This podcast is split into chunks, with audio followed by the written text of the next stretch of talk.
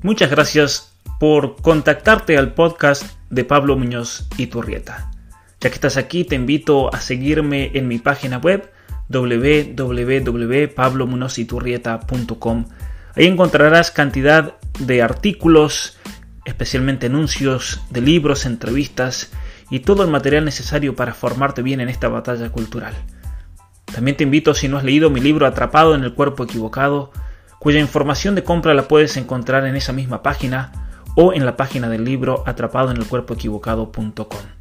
Te invito a seguirme en mis sitios de Instagram, en Facebook, en Twitter, en YouTube. Si tienes WhatsApp me puedes mandar un mensaje para suscribirte o en mi canal de Telegram donde me encontrarás como Pablo Munoz y Turrieta.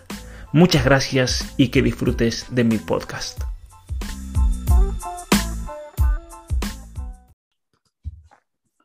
Mm. Perfecto. Bueno, creo que ya estaríamos. Me tendrá que decir alguno, alguna más caritativa si nos llega a estar viendo, que se está escuchando bien. Ahora vamos a ver primero. Ahora sí. Creo que sí. Ahora sí. Sí, ya estamos en vivo. Buenísimo, estamos en vivo, al pelo. Bueno, buenas tardes a todos los que están del otro lado, queridos amigos que no te la cuenten. Estamos una vez más con las entrevistas, más que una entrevista conversación, con, esta vez con un amigo, Pablo Muñoz Iturrita. Pablo, ¿cómo estás? Desde Argentina, Canadá, tanto tiempo. Hola Javier, ¿cómo estás? Eh, y la verdad una alegría estar aquí en, el canal con vos y gracias por la invitación también para hablar sobre este tema tan candente que ha surgido en, las últimas semanas. Con Pablo nos conocemos hace más de, de 20 años. Hemos, este, hemos más que amigos somos cómplices, ¿no? mira, mucha gente decía, oh, finalmente se conocieron, no se van a juntar. Nos conocemos personalmente del año 1997. Así que... Exactamente, hace muchísimos años. Una, una amistad de, de, más de 20 mm. años, 25 años prácticamente. Sí. Lo que pasa es que yo estaba, estaba esperando un momento concreto y preciso para decir, bueno, cuando le invito a Pablo a hablar sobre un tema, y bueno, ustedes saben que Pablo es doctor en filosofía, ha escrito un libro que incluso ha sido censurado en Amazon atrapado en el, cuerpo equivocado. Yo no sé si finalmente después te levantaron la censura de eso, no, ya ni me acuerdo cómo quedó esa historia. Finalmente logré que me lo, me lo restauren al libro, pero esto es lo curioso. Estuve hablando con Agustín Laje el otro día que le, que le censuraron su libro. Me, han, me devolvieron el, el, poner el libro en Amazon o lo, lo pusieron nuevamente ellos pero sigo bloqueado yo como persona, así que mi último libro, Las mentiras que te cuentan, las verdades que te ocultan, no lo he podido subir a Amazon porque si bien me devolvieron otro libro, sigo bloqueado yo como persona, así que estoy en esa pelea todavía desde febrero o fines de enero de este año. O sea, en el mundo de las libertades te censuran la posibilidad de, expresar la, la, propia voluntad, el propio intelecto, es impresionante. Bueno, por las dudas yo coloqué en la descripción de este video el canal de YouTube para que se puedan suscribir al canal de YouTube, porque tiene una campanita todo de Pablo, y también la página que él tiene, ¿no? Porque de hecho, si un, hoy por hoy, como los medios estos famosos hegemónicos, eh, súper libres, y este, mm, dicen que se puede hacer de todo, bueno, por cierto, no es así. los que se quejan de la Inquisición medieval son muchísimo peores que lo que, lo que critican.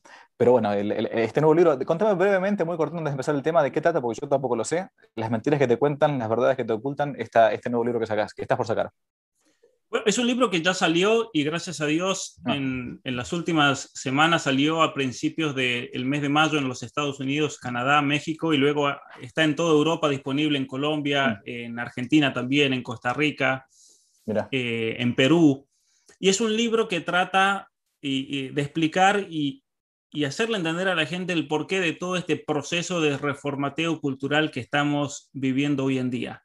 Es un, reformateo cultural que tiene una larga historia ideológica, de hecho hago todo un repaso a partir del pensamiento de Rousseau y cómo a partir del pensamiento de Rousseau, luego eso sumado a, a todo lo que fue el pensamiento de Darwin, de Marx, de Nietzsche, y luego Freud y la transformación freudo-marxista de ese pensamiento en la escuela de Frankfurt y luego por el medio del posmodernismo, a lo que llegamos a, a, lo que yo llamo ahí en ese libro la revolución identitaria, una revolución por la cual se busca y se, se pretende destruir lo que significa ser ser humano y, por, eh, y se usa especialmente la educación sexual integral, eso es el núcleo del libro, como una de las herramientas más eficaces para el adoctrinamiento de las nuevas generaciones. Entonces ahí hago todo un repaso de la ONU, de la UNESCO, de la Organización, Organización Mundial para la Salud, de la Agenda 2030 en relación a la educación sexual integral.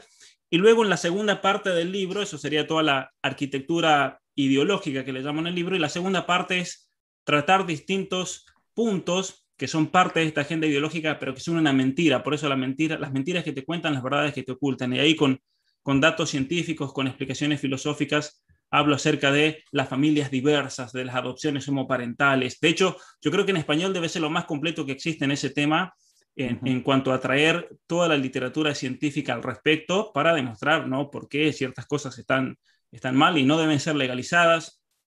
El, tema del aborto, el tema de la anticoncepción, el tema de la justicia climática y muchos otros temas que se están hablando, la igualdad de géneros, eh, la, presunta eh, igualdad absoluta, incluso en términos biológicos, entre el hombre y la mujer, negando toda diferencia psicológica, afectiva, emocional y demás.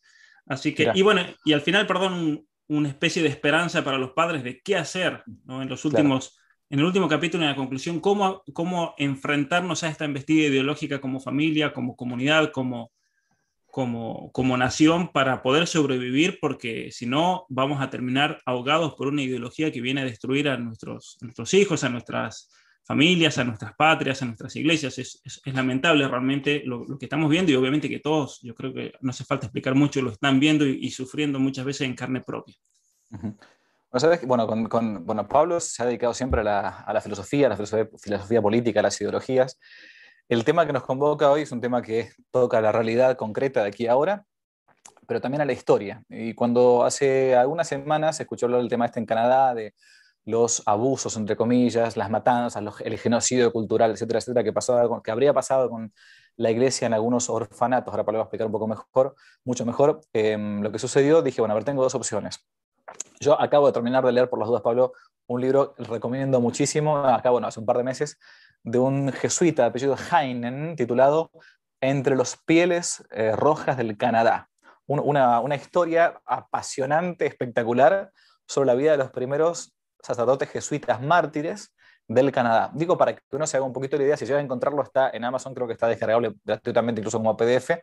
Es la, la, la, la misión de los primeros mártires que fueron eh, San Juan de Brebeuf o Isaac Jogues, todos estos santos mártires, eh, los mártires famosos canadienses, hay un santuario hecho en Canadá sobre este tema. Em, y bueno, para empezar, y mostrar un poco que, quiénes eran estos, estos personajes. Pero no vamos a ir acá a, a y decir, bueno, los indios eran malos, los eh, católicos eran buenos, no, vamos al tema en concreto. Contanos, ya que estás en Canadá, qué está pasando, o sea, qué pasó en las últimas semanas, qué está pasando hoy, si ustedes abren el diario en cualquier país se están dando cuenta que están quemando iglesias, quemando templos en Canadá, y qué, qué es lo que uno debe pensar con, con, con fuentes en la mano, no con, con una cuestión puramente propagandística. ¿Qué pasó? Bueno, mira, ya que para explicar esto bien, voy a compartir pantalla. Para todos los que estén interesados, en mi canal de YouTube yo hice un video bastante breve explicando la situación política, el porqué de ahora de este descubrimiento de genocidios de niños indígenas en Canadá. Es un video cortito, ya tiene muchísimas vistas, eh, gracias a Dios, porque han surgido obviamente muchos relatos bastante falsos y mentirosos de toda esta situación, con algunas aberraciones e ignorancia histórica espeluznante realmente de algunos personajes. Hay un video de un mexicano que, dice cada burrada, Dios mío, que, que, asusta realmente porque obviamente no ha tenido, no se ha tomado el tiempo, como, como Aragán propio de todo progresista, no se tomado el tiempo de, hacer un poco, un mínimo de, investigación histórica al respecto. Pero ¿cómo comienza todo esto? Y es importante, es importante entender el contexto histórico. En los últimos días, eh, los diarios del mundo han repetido una y otra vez una noticia esto es importante, sin el mínimo análisis serio y riguroso, que descubrieron, aquí pongo la noticia de un diario, 215 eh, cuerpos o cadáveres de niños de una minoría étnica junto al edificio de lo que fue una escuela residencial llamada Kamloops en la provincia de British Columbia, en el oeste de Canadá, eh, la cual era bueno, una de las instituciones del sistema de escuelas residenciales indias. Voy a explicar en un momento qué eran esas escuelas y parte de la misión San Francisco Javier que se llamaba. Y de repente, esto es lo interesante, eh, Javier, lo cual debe, debe traer sospecha a una persona que, piense con sentido crítico. De repente comenzaron a encontrar cuerpos por todos lados. De repente, ahora, justo, año 2021, en un mes, de repente, o sea, pasaron 100 años y justo ahora comienzan a encontrar cuerpos. Encontraron en otra escuela en Saskatchewan, que es una provincia que está más o menos al centro de, de Canadá, 751 ya cambiaron el relato. De fosas comunes pasaron a decir que eran tumbas, pero que no mm. estaban marcadas. Simplemente tenían una cruz, pero no tenían nombre. Porque fíjate, en la Argentina o en otro país, en México, a las personas les dicen, encontraron tumbas eh, que no tenían, pero cuando te, podés, te pones a hacer un poco de análisis, eran tumbas que estaban eh, eh, junto al edificio, no tenían un nombre en la cruz. Eso tiene un sentido también que lo vamos a, lo vamos a explicar aquí durante, durante la conferencia en un, momento, durante esta explicación. pero de repente, bueno, 751 niños, luego nos enteramos Vamos a ver si no puedo pasar. Ahí está. Nuevo, nos enteramos que en otra escuela residencial, esta es la tercera, encontraron 182 eh, cuerpos en nuevamente tumbas sin eh, marcar o sin, sin identificar los nombres, tenían simplemente la cruz blanca en lo que fue una escuela residencial nuevamente en British Columbia. Son los casos que... Ahora, hasta ahí, hasta ahí no, a ver, no digo, si uno va a un, a un monasterio cartujo, por ejemplo, cualquier persona que haya ido a un monasterio cartujo, se va a encontrar con que los cartujos tienen por regla que te entierran, te ponen una cruz y no ponen nombre. No hay ningún delito en enterrar gente sin poner el nombre, la verdad que no pasa nada. O sea, hay fosas comunes en todos los cementerios cuando hay un NN. ¿Cuál, cuál es la, la gran dificultad?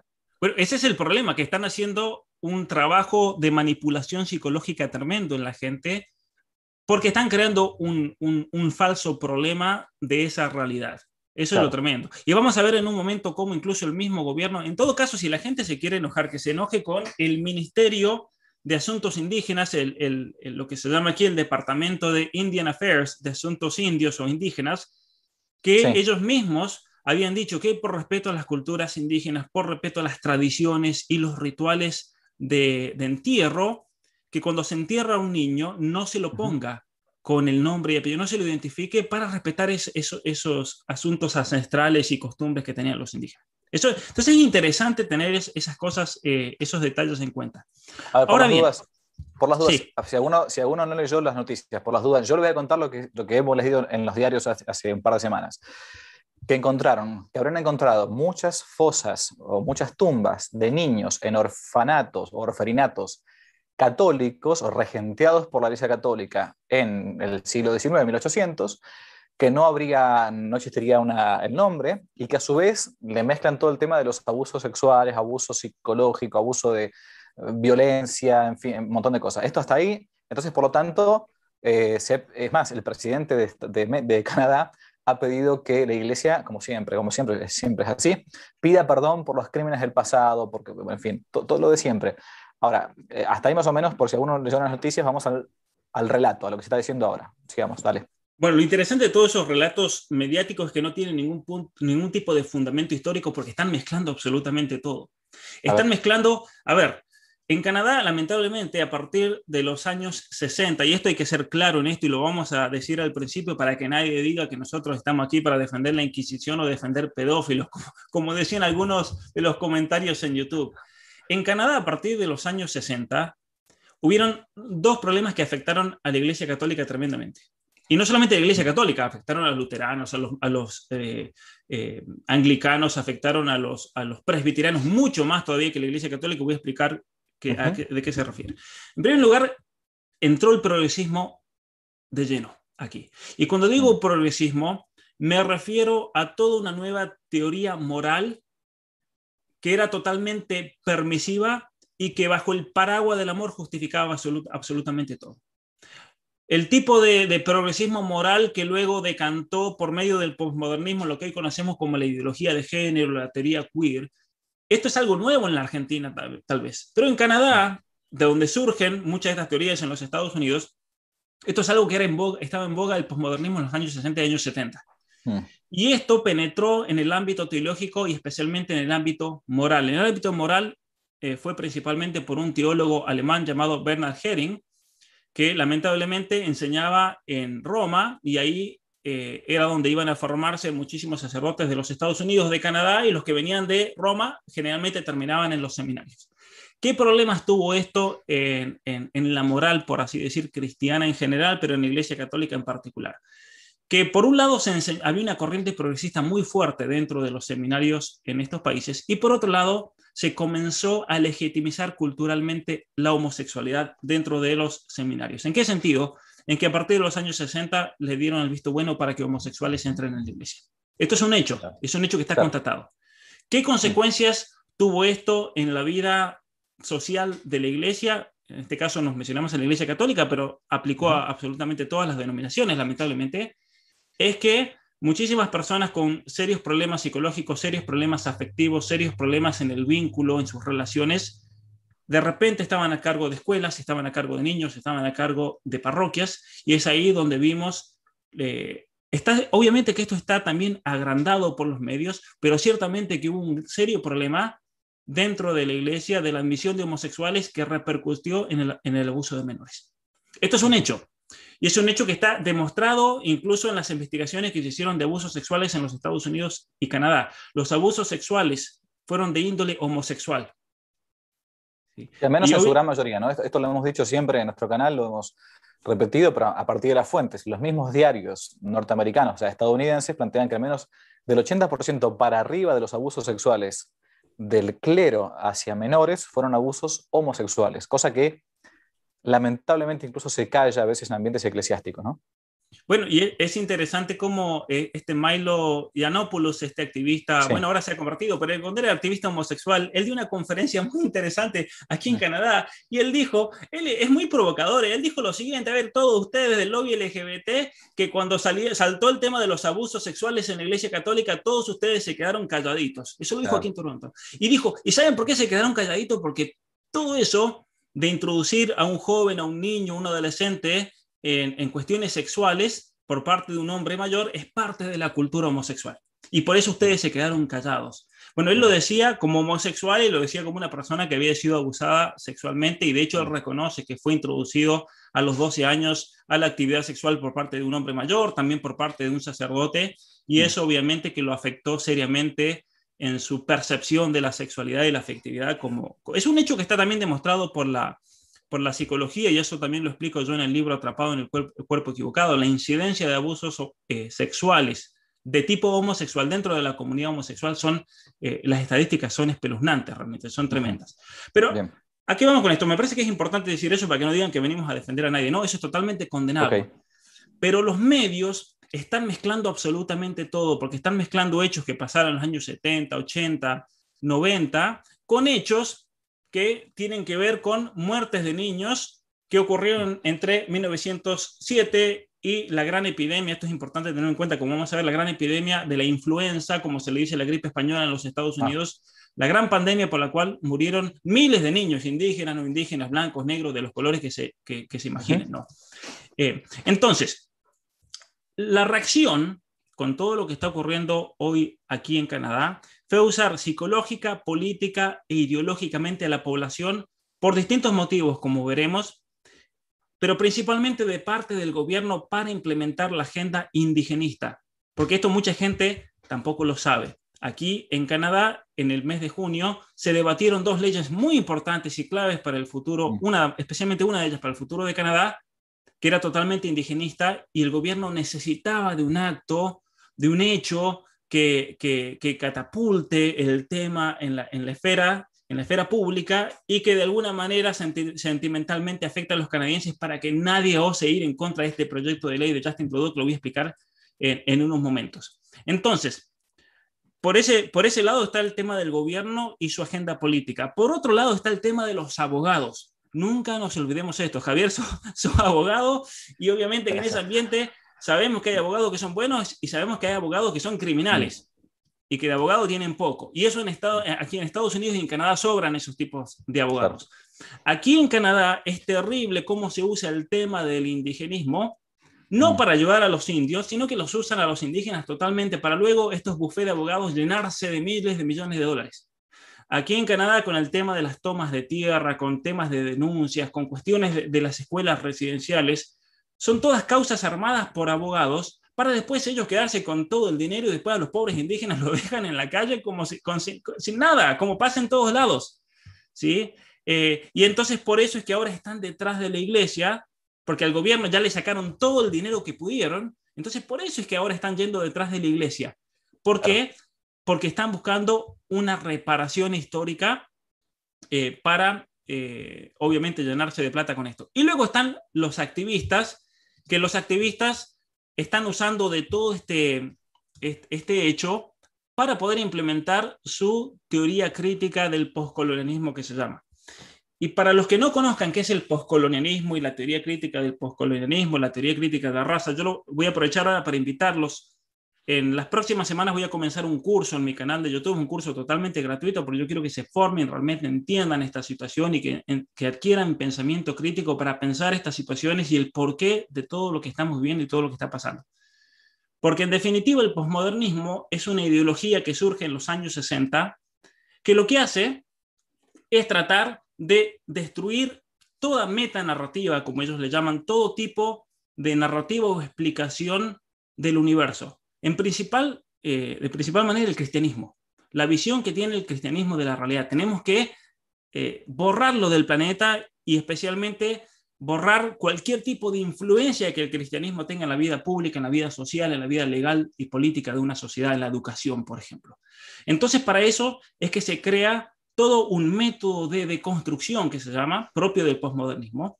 Pero luego el posmodernismo de, de, de el, el, posmodernismo de Foucault, es un posmodernismo que en cierto sentido ya ha muerto. ¿Y por mm. qué ha muerto? Y eso es lo que voy a plantear en este curso. Porque después los sucesores de estos personajes se dedicaron a poner esas ideas en la práctica por medio del activismo. Y es algo que Foucault y todos esa serie de personajes nunca estuvieron en cierta manera de acuerdo con eso, porque ellos venían solamente a destruir, no venían a construir algo, porque para ellos construir es oprimir. Los mm. sucesores han creado un nuevo tipo de posmodernismo que viene a construir y reconstruir la historia, pero para eso es necesario destruir todos los fundamentos de la civilización occidental. Y obviamente que el obstáculo más grande para poder reconstruir la historia, reconstruir nuestra sociedad, es el cristianismo, en todas sus formas. no solamente, sí. A mí hay una cosa que todavía no me, queda, no me cierra, o sea, no me cierra. Em, a ver, porque las imágenes que uno ha visto en los diarios, en la televisión o en internet, es em, de un montón de curas con, con, monjitas, con niños indiecitos, y el planteo es, o sea, que está mezclando todo. El abuso sexual real por el cual había, habría que condenar, bueno, yo no voy a decir este, porque ahora dicen que la pena de muerte ahora está, está, está abolida una vez, este, bueno, en fin, pero no, no, no, no entramos en ese tema. Pero habría que usar la pena más grande con aquellas personas que han, han hecho ese tipo de crímenes, que es una cosa espantosa. Em, y está mezclando lo que, a los orfanatos de niños que habían sido dados a que a, ambientes eclesiásticos o religiosos, sacerdotes, lo que fuera, los educaran. ¿Quién, ¿Quién fue el que mandó a los indiecitos estos a vivir a un orferinato eh, regenteado por sacerdotes o monjas católicas? Porque, porque a partir de ahí se después se mete toda una especie de melange, una especie de licuado, se junta lo que sucedió, o, lo que habría sucedido en 1800, principios de 1900, gripe española o lo que fuera, y con lo que sucedió en los abusos desde el dominio en adelante, o, se empezó a conocer desde el dominio en adelante, desde mucho antes, y se hace toda una mezcla, entonces, ¿qué, ¿qué, es lo que queda como consecuencia? Los curas y las monjas abusaron sexualmente de los niños, pobrecitos indios a los cuales habían raptado, los habían metido en un orfelinato, y después para, para, para que nadie hiciera autopsia, queda después en la cabeza. Los enterraron en, en, fosas comunes. Bueno, para que uno, para que al menos yo entienda cómo es que se va rebatiendo esta estupidez, porque si no, a uno le queda en la cabeza esa idea y es el relato y una mentira dicha mil veces se, se transforma en una verdad. ¿Cómo, ¿Cómo yo rebato refuto todo esto? Bueno, mira, antes, de, antes de, de, responderte esto, simplemente quiero mostrar esta imagen. Sí. Dijémonos cómo, obviamente, los activistas han aprovechado de toda esta situación emocional para ir a hacer lo que querían. Todo esto de, la, de las fosas, de los niños, del abuso, simplemente es una excusa que ellos estaban esperando para ir y quemar iglesias. Claro. Lo interesante es que las iglesias han quemado, Javier, hasta el día 4 de julio, hoy es el 6, hasta el día 4 de julio habían destruido y quemado 23 iglesias, pero en los últimos mm. días, entre anoche y ayer, han ocurrido varios ataques más, así que en, en ciencia cierta no se sabe cuál es el número total. Uf, tremendo. Pero lo más triste de esto es que la mayoría de las iglesias son de los propios indígenas.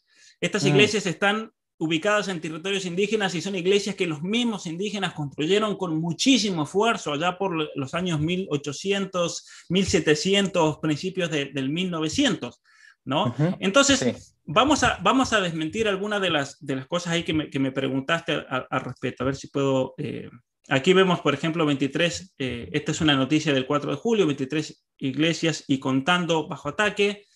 Las iglesias están en territorios indígenas, por ejemplo, aquí la Chopaca eh, Church, la iglesia del Sagrado Corazón en los territorios indígenas en Petecto, y así una lista de, iglesias que quise poner ahí rápidamente para quienes no crean esto, para que vean.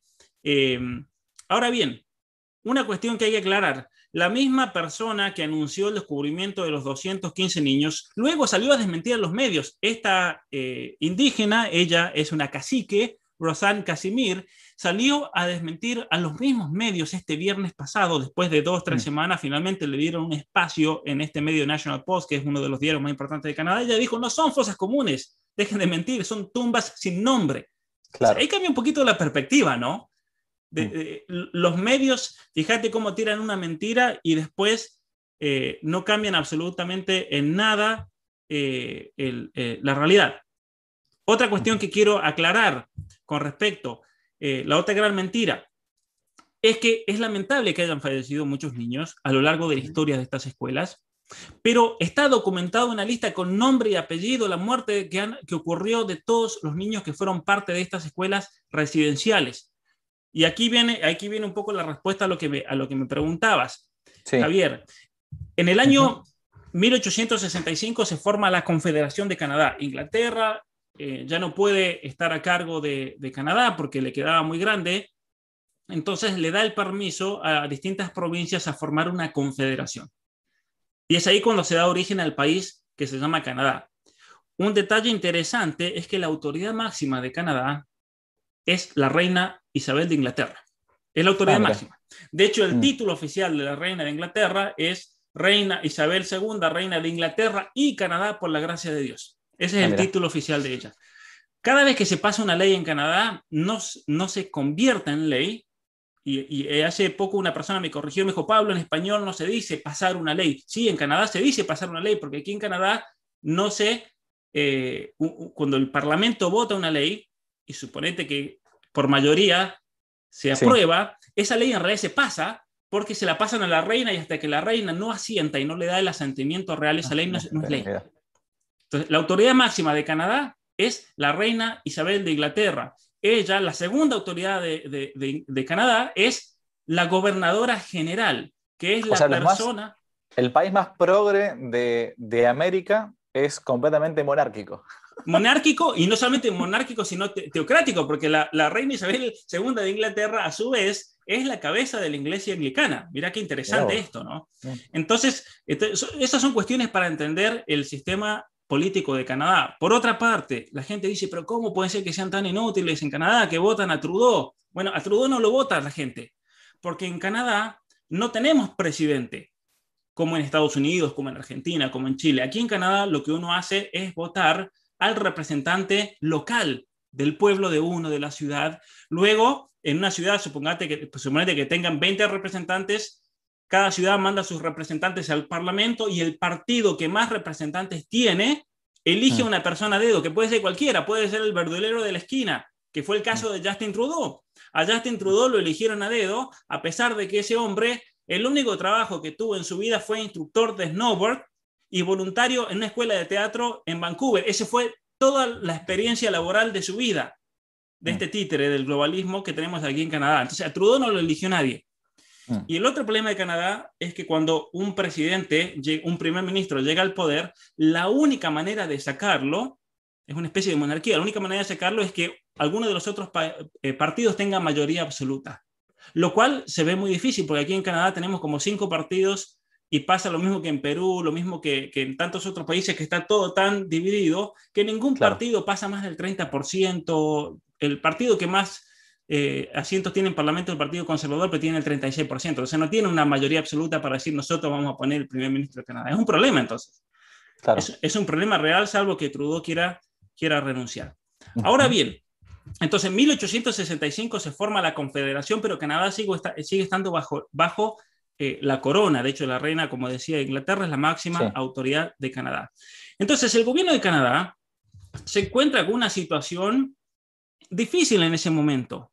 eh, fueron varios, varios, factores climáticos, eh, se habían diezmado los búfalos, de hecho todavía no mm. se sabe por qué los búfalos se diezmaron en el centro de Canadá por algún virus, alguna peste, y esos eran la principal comida de los indígenas.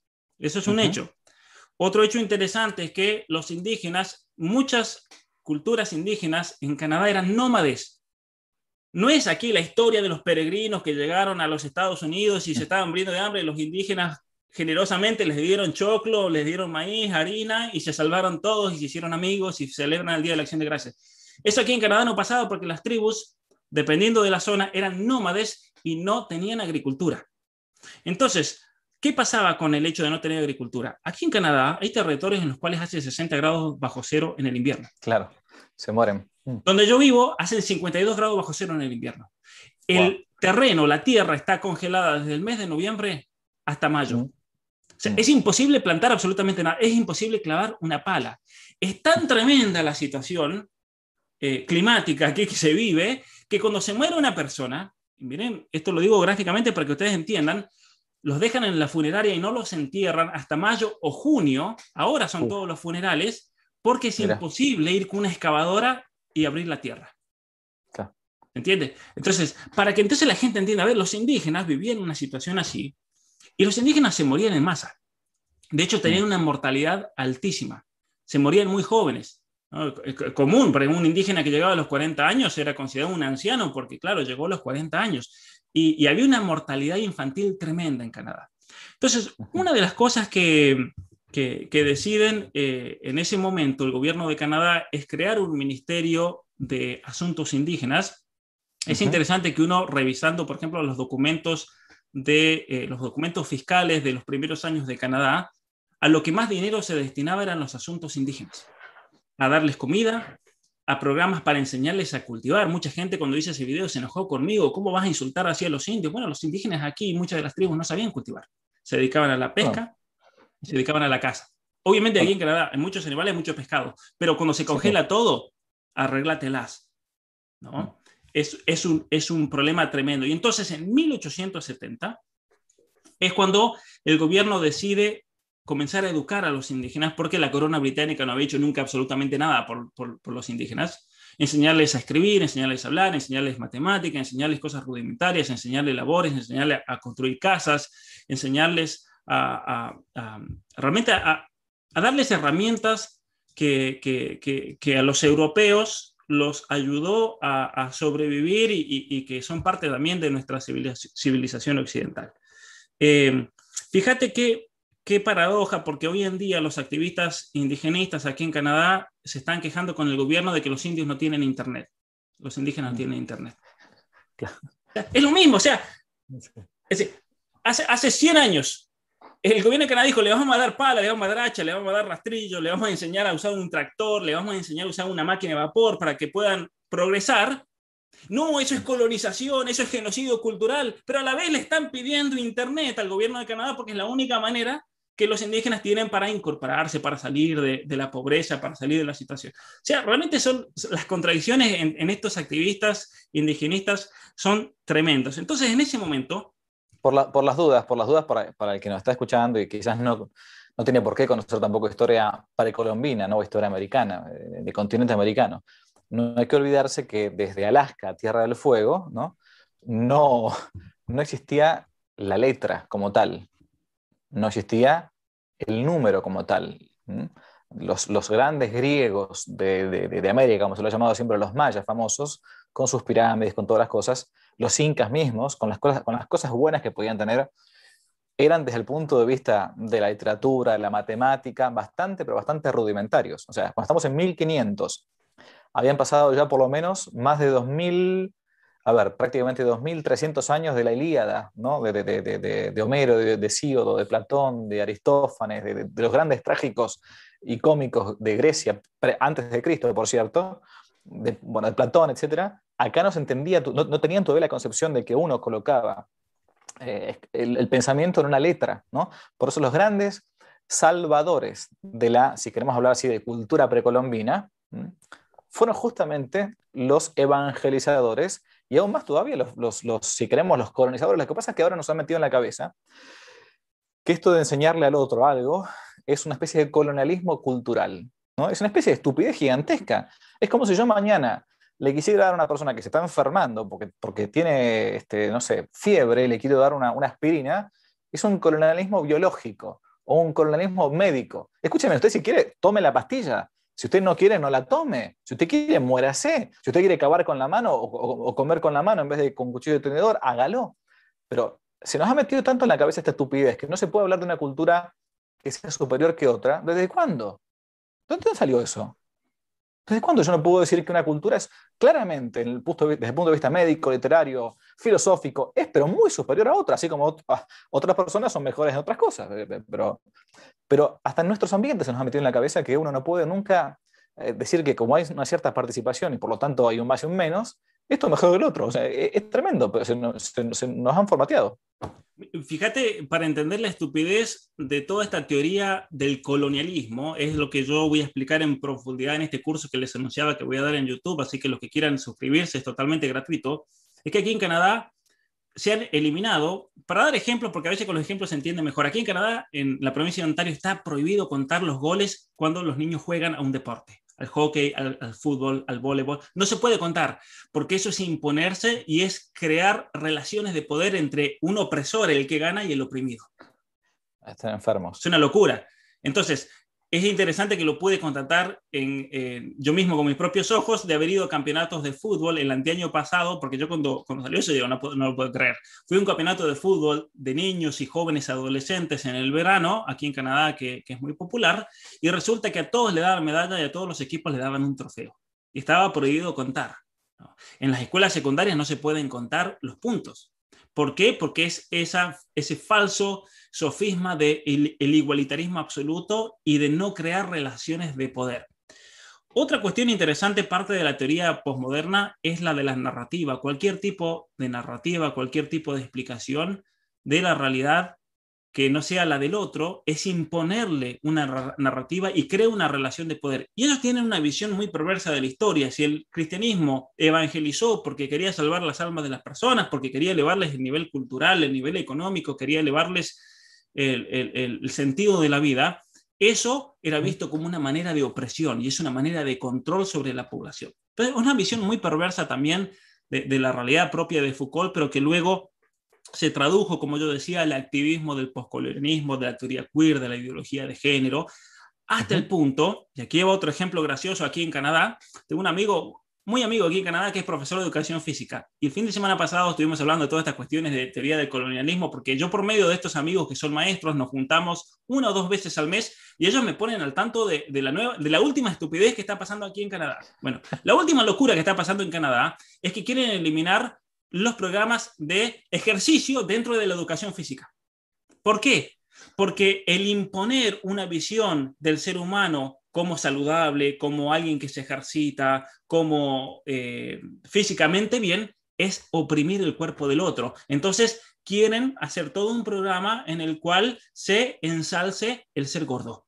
De hecho, en las universidades en Canadá ya están comenzando las facultades, miren lo que voy a decir, de Fat Studies, de estudios de la gordura.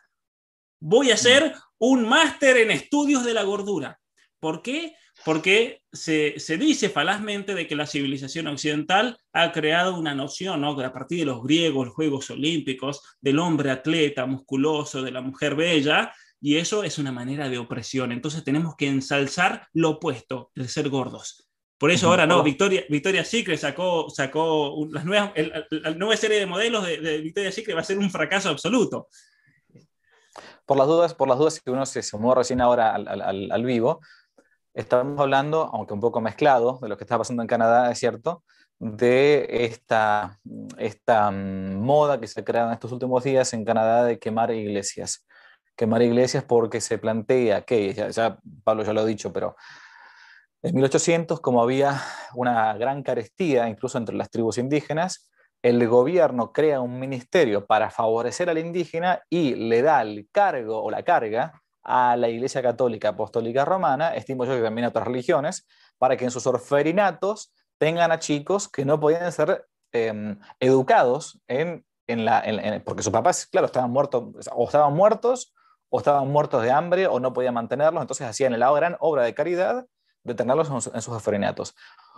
Pasado ya el siglo XX, con todo el tema de los abusos que sucedieron claramente, aunque fueron magnificados por, por, la propaganda, pero no se puede negar, ahora se hace toda una especie de, de combo, de melange, de licuado, donde dicen, bueno, la iglesia abusadora, castradora, opresora, etcétera, colonialista, es la que no solamente los, les quitó su capacidad de ser culturalmente libres, sino que a su vez después los metió dentro del orfanato, los abusó, los enterró con una, en, una, fosa supuestamente común y eh, quiso sepultar todo este tema.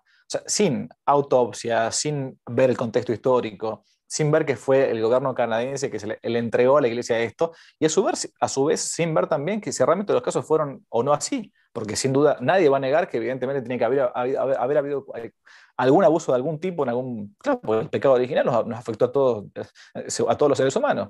Pero de ahí decir que todo es así, bueno, es como volver de vuelta a una especie de propaganda permanente, es la dialéctica típicamente de, de Fichte o de Hegel, marxista, para, para seguir adelante. Digo, para que no nos pasemos de tema con el punto concreto, sí. Sí, sí, sí. Eh, entonces, como, decía ahí, el, Canadá tuvo que hacer algo con, respecto a los indígenas. Se crean 132 escuelas a lo largo y ancho del país. Ahí pueden ver en los puntitos negros que hice en el mapa. Eh, y estas escuelas eran libres, eran voluntarias. Esto también es importante decirlo porque ah. el, albañil este decía que los forzaban, los arrastraban a los niños. En 1870 eran libres. Recién 50 años después, en 1920, por una ley de educación se hicieron obligatorias como en Argentina, como en México, como en todos los países de Latinoamérica donde es obligatorio a los hijos y a los hijos no los mandan a la escuela primaria, viene la policía y te, y te los lleva. Entonces, no tampoco para que se arranquen las vestiduras y digan, oh, en Canadá a los indios les sacaban a los niños. No, aquí en Canadá era obligatorio mandar a los, a los niños a la escuela eh, a partir del año 1920. El gobierno federal y distintas iglesias, Javier, operaban estas escuelas residenciales en Canadá. ¿Sí? Eh, la Iglesia Católica tenía el 70% de las mismas. ¿Por qué era, eh, era eso? Posiblemente porque eh, hubieron varios, varios motivos. Nosotros si vemos aquí el, en el mapa este, la zona amarilla es la provincia de Quebec, que es la provincia francesa, una de las provincias francesas, Ontario también es francesa, Nueva Escocia, todo el norte de, Canadá, alrededor de la bahía del Hudson, se habla de francés incluso hoy dentro de las mismas provincias inglesas porque los franceses misionaron toda esa zona, los indígenas de toda esa zona son católicos, entonces esa es la razón por la cual se dieron el 70% de las concesiones a la Iglesia Católica, porque los indígenas no querían ir a las escuelas estatales, los indígenas que eran anglicanos querían ir a la Iglesia Anglicana, los indígenas que eran metodistas o presbiterianos iban a la escuela residencial presbiteriano-metodista. Pero es un hecho que hoy en día, en el último censo que se hizo en Canadá, entre el 50 y el 97% de los indígenas, dependiendo de la tribu, son católicas. hay ah, tribus donde el 97% son católicos.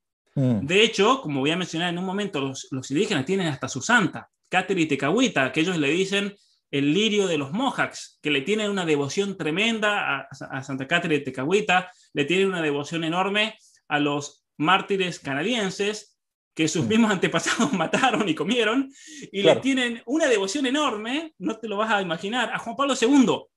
Ah. Porque Juan Pablo II, cuando vino en el 84, fue a visitar varias tribus, y Juan Pablo II tuvo un gesto enorme con los indígenas. Juan Pablo II le celebró la misa dentro de las tiendas, se metía dentro de la familia y le celebraba la misa sentado para toda la familia porque para ellos los indígenas es algo muy importante, muy sagrado, eso de, de compartir dentro de la tienda. Eh, y ellos no podían creer que el Papa vino desde Roma, viajó a Ottawa, viajó a Toronto y después se tomó un avión como mil kilómetros al norte, llegó a asentamientos indígenas, como voy a explicar en, eh, en un momento. Entonces, eso es importante entenderlo. Entre el año 1870 y el año 1996, cuando se cierra todo el sistema de escuelas residenciales, pasaron 150 mil niños por estas escuelas. Ahora, se dicen, los activistas dicen que esto fue un genocidio cultural. ¿sí? Porque quienes atacan a la iglesia dicen que las escuelas fueron una herramienta para genocidio cultural, eh, pero esto es totalmente falso por varios motivos. Eh, principalmente eh, en el video de este mexicano, mentirosamente este tipo dijo que se arrancaban a los niños de los padres para forzarlos a hacerse católicos. Mentira, si los indígenas ya eran católicos, como lo voy a explicar ahora. Los indígenas ya habían abrazado la fe, anglicanos también, presbiterianos, eh, metodistas, pero en su mayoría en, Canadá, incluso el día de hoy, son católicos. Entonces, eso es importante tenerlo en cuenta. Eh, ya viene abrazado la fe mucho antes de que comiencen las escuelas residenciales en 1870 y se hagan obligatorios en 1920. Pero voy a, voy a compartir un poco de la historia de Canadá para entender un poquito eso, porque es una manera de desmontar esa, esa gran mentira indigenista. Eh, Jacques Cartier es, se lo reconoce aquí en Canadá como el primer explorador que recorrió los territorios que van, ahí pueden ver en el mapa, desde Terranova por medio del río San Lorenzo hasta llegar a lo que es hoy Montreal, pasó por la ciudad de Quebec. Él hizo dos viajes eh, y es interesante que, que si bien él llegó aquí en el año 1534, luego hace otro viaje en 1535 y 1536, cuando él llega a, a, a, este territorio, él dice algo interesante que voy a mostrarlo aquí. En aquellas aguas remotas, cuando él llega a Canadá, encontré mil vascos pescando bacalao. Wow, 1534. 1534. Esta es la carta de Jacques Cartier que él envía al rey de, de, Francia diciéndole, sí, llegué a conquistar y había mil vascos viviendo todo acá con los indígenas, era una comunidad tremenda de intercambio, los indígenas hablaban en euskera, así que a ver, a todos los que nos están siguiendo ahora del País Vasco, para que sepan, cuando llega Jacques Cartier a Canadá, resulta que los indígenas iban y los saludaban en vasco, porque pensaban que, claro, todos los europeos hablan vasco. ¿no? Ah. Estaban todos los vascos entonces hicieron un censo y contaron mil vascos que estaban wow. viviendo en la zona de Terranova. Y eso explica por qué muchos de los nombres de ciudades y otros lugares de la isla de Terranova en Canadá, hoy en día, 2021, tienen nombres en vasco. Eh, ah. ¿sí? Eh, vamos a ver aquí, por ejemplo, aquí está la zona de Newfoundland, Terranova. Los vascos le pusieron Terranova, la tierra nueva, y van a ver que a la izquierda abajo está Saint Pierre, Argencia, está Puerto Basque, el puerto de los vascos. Hasta el día de hoy se le llama aquí el puerto de los vascos. Y aquí en Canadá se reconoce que fueron los vascos los primeros y los vikingos los primeros en llegar, aunque eso no está profundamente documentado. Sí. ¿sí? Eh, lo que sí está documentado en Canadá es que los españoles ya habían llegado en el año 1517. Mm. Ya habían llegado en 1517. Eh, así que, pero, pero hay indicios de que el, la primera expedición vasca a Canadá fue en el año 1375. ¿sí? Y este tema, Javier, es, es, es, un tema que lo vengo estudiando desde hace mucho, especialmente tengo un interés muy grande en, en la presencia española, obviamente por mi, mis propias raíces, la, la, la, presencia vasca aquí, mm. aquí en Canadá.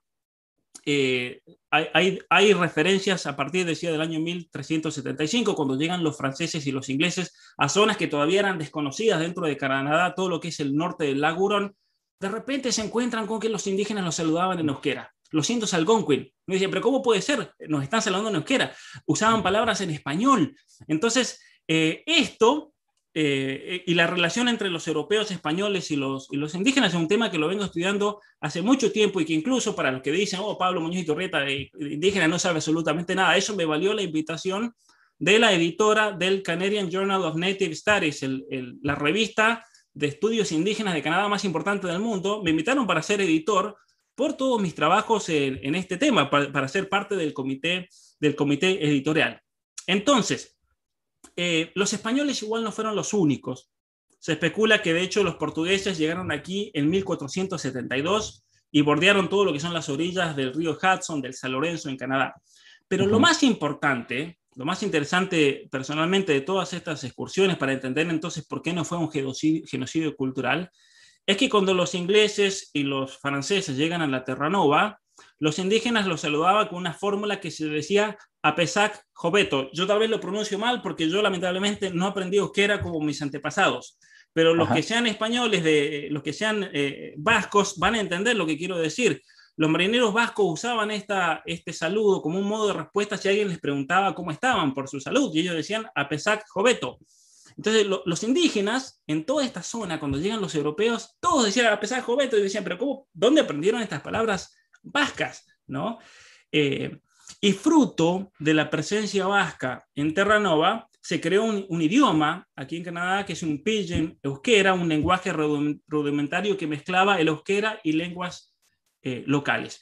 Entonces, uno dice, ¿los vascos vinieron a hacer un genocidio aquí? ¿Cómo puede ser si ellos establecieron relaciones amistosas en colaboración con los indios, los Micmac, los Beothuk, eh, lo cual dio lugar a un gran, pero gran, impresionante intercambio cultural entre, entre ambos. De hecho, los vascos les enseñaron a hacer pan, por ejemplo, los indígenas. Los indígenas no sabían qué hacer con el maíz, con el trigo, y los vascos les enseñaron a hornear pan, por ejemplo, y eso ayudaba a, las mismas tribus a sobrevivir durante el invierno.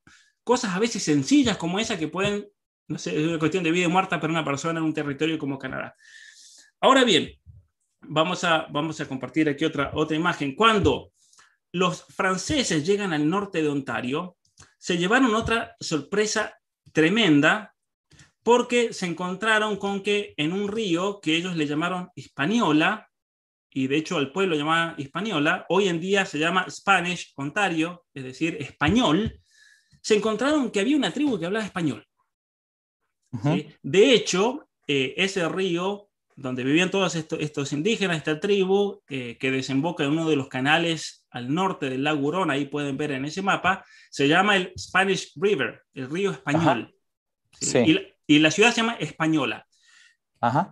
Eh, entonces, la presencia española eh, en Canadá es, es, algo interesante para, para, para profundizar y los españoles es interesante cómo cuando ellos venían por más que sean laicos, a veces no venían con misioneros, los, los, los venían a evangelizar en definitiva. Y les predicaban la fe y los indios muchas veces eh, ellos mismos, sin presión y obviamente como históricamente ocurrido, abrazaban el evangelio. Después llegaban los misioneros, resultaba que, que, los indígenas ya estaban bautizados, por ejemplo, como pasó con Álvaro Núñez Cabeza de Vaca, como pasó con, con todo lo que la zona sur de los, de los Estados Unidos.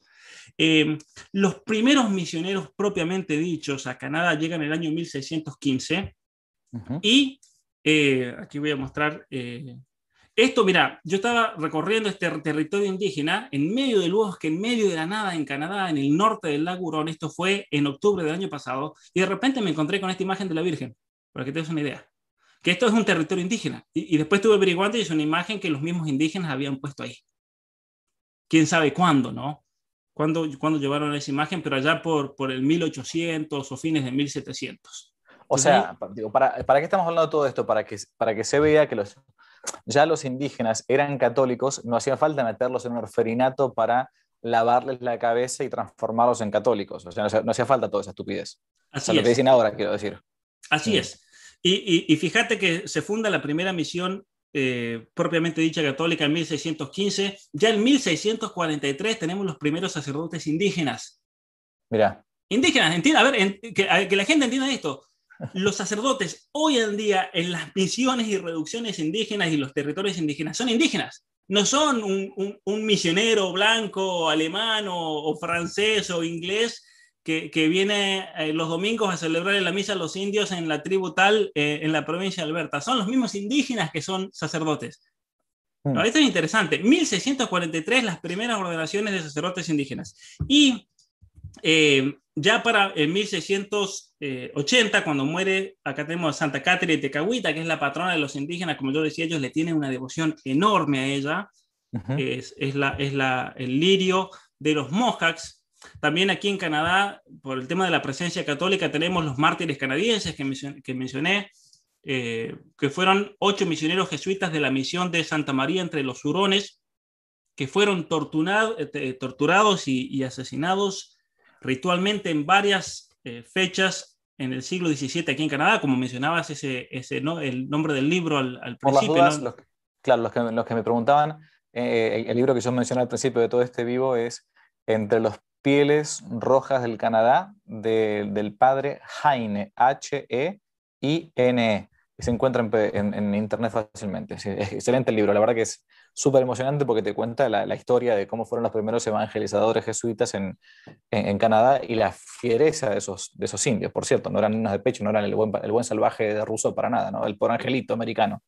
en mi opinión personal, el martirio de los misioneros en Canadá han sido de los martirios más duros en la historia de la iglesia. Es mm. impresionante realmente lo, que, lo que sufrieron. Aparte de las condiciones climáticas que se le agregaba a todo eso, aparte de, de, la mm. situación en la que vivían, y que, y que estos misioneros, por su perseverancia, logran escaparse del cautiverio, mm. van a Europa y cuando están en Europa le piden al Papa ir de vuelta para convertir a los, a los indígenas, y cuando los indígenas ven que estos tipos que habían estado en cautiverio, sin dedos, venían mutilados, volvieron, no lo podían creer, decir, pero están locos Loco.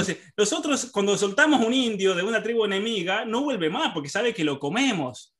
Y estos sacerdotes volvieron y fue ahí cuando se convirtieron. Es impresionante realmente el testimonio de la misma conversión de los indígenas.